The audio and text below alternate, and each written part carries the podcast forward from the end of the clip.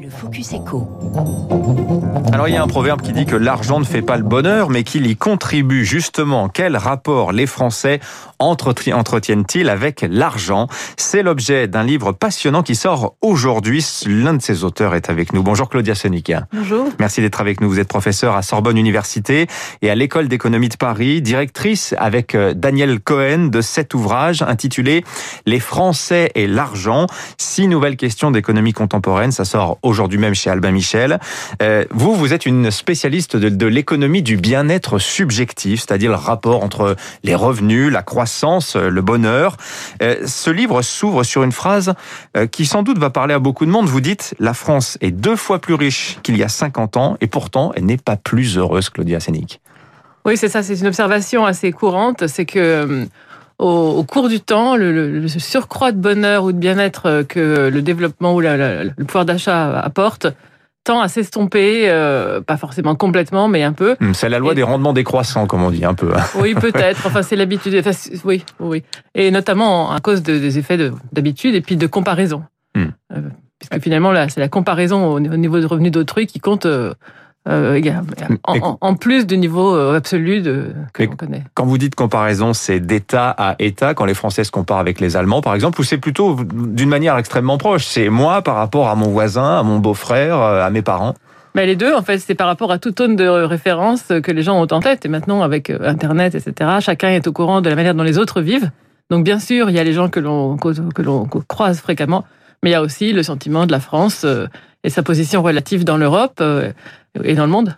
Alors, ce n'est pas qu'un traité d'économie. Hein. Ce livre, c'est aussi un portrait social de la France que vous dressez à partir de certaines thématiques. Celui, par exemple, de la générosité, euh, celui du rapport à l'impôt, le départ en retraite aussi, qui est un moment charnière dans l'existence.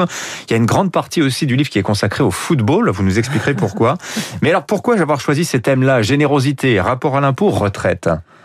Tout ça tourne un peu autour du rapport à l'argent. Donc euh, la retraite, on sait bien qu'il y a un gain de temps, peut-être une désaffiliation, mais aussi euh, mmh. une perte pour certains de pouvoir d'achat. Oui, et puis les Français, euh, d'ailleurs, vous le dites, euh, sont absolument pas coordonnés dans leur couple au moment du départ en retraite. C'était un, c'est un chapitre assez étonnant où on se disait a priori que les, la politique publique euh, vise les individus, mais les individus vivent en, en groupe, ensemble et en mmh. couple. Et donc, quand quelqu'un est incité à partir plus tôt ou plus tard à la retraite, et ça peut affecter aussi le comportement de travail de son conjoint. Et ça a été observé dans de nombreux pays, mais en France, en fait, les auteurs ne relèvent pas ça. On a l'impression que les couples en France restent assez. Ouais, chacun pour soi dans sa carrière. Ouais. Ouais. Quant aux États-Unis, on harmonise, on fait tout pour partir en retraite au même moment, en fait. Exactement. Si jamais l'un travaille plus longtemps, l'autre attend également. Mmh. Euh, comme s'ils voulaient partager plus de temps ensemble en loisirs. Et alors justement, la retraite, est-ce que c'est un moment de bonheur dans l'existence, euh, Claudia Sénic? Pas, pas, pas, Non, en moyenne, non. Euh, donc il y a ces trois éléments. Donc pour les pour les cadres et les, les professions intermédiaires, ça, il y a une petite perte de bien-être, de bonheur, mmh. mais qui, qui est liée au revenu. Donc quand on contrôle pour le revenu, c'est plus le cas. Pour les ouvriers, un petit peu gain en bien-être à cause de bah parce qu'il n'y a pas tellement de perte de pouvoir d'achat et par contre il y a plus de temps libre et moins de pénibilité. Et par contre ceux pour qui c'est vraiment un gros gain en bien-être, c'est ceux qui passent du chômage à la retraite. Ah oui. Et en fait il y a que la moitié des gens qui passent de l'activité à la retraite. Mmh. Euh, les autres, ils sont soit en, déjà en inactivité, soit en chômage partiel, soit en chômage. Ouais, c'est le chômage sans la pression bah, C'est le chômage sans le stigmate. Ouais, sans le stigmate. Euh, sur la question du rapport à l'impôt aussi, alors le sujet, c'est plus précisément le sujet de la fraude fiscale, du consentement à l'impôt, Claudia Sénic. Les Français ont-ils un rapport problématique avec l'impôt? Euh, Pas spécialement, mais... Euh, c'est un chapitre qui essaye de, de, de comprendre pourquoi, euh, à part ceux qui sont vraiment déterminés à faire de l'évasion fiscale ou de la fraude, et dans ce cas, il n'y a pas grand-chose à, à, faire.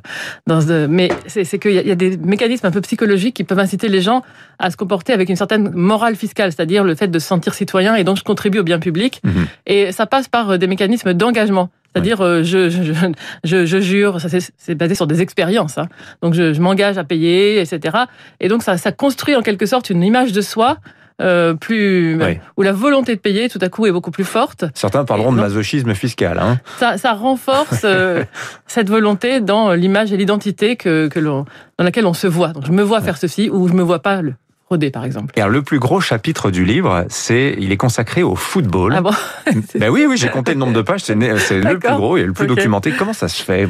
Pourquoi ce sujet du football, vous le placez parmi les sujets euh, centraux dans les rapports des Français avec l'argent? Bon, d'abord, ça intéresse beaucoup les Français, euh, ben, le, le football. De moins en moins les jeunes, paraît-il, hein, d'ailleurs. hein. Il faut, faut, faudrait, faut voir, mais par exemple, récemment, on a regardé euh, les, les, les hashtags dans les, dans les tweets, Oui. euh, et le, le foot et les événements sportifs comptent.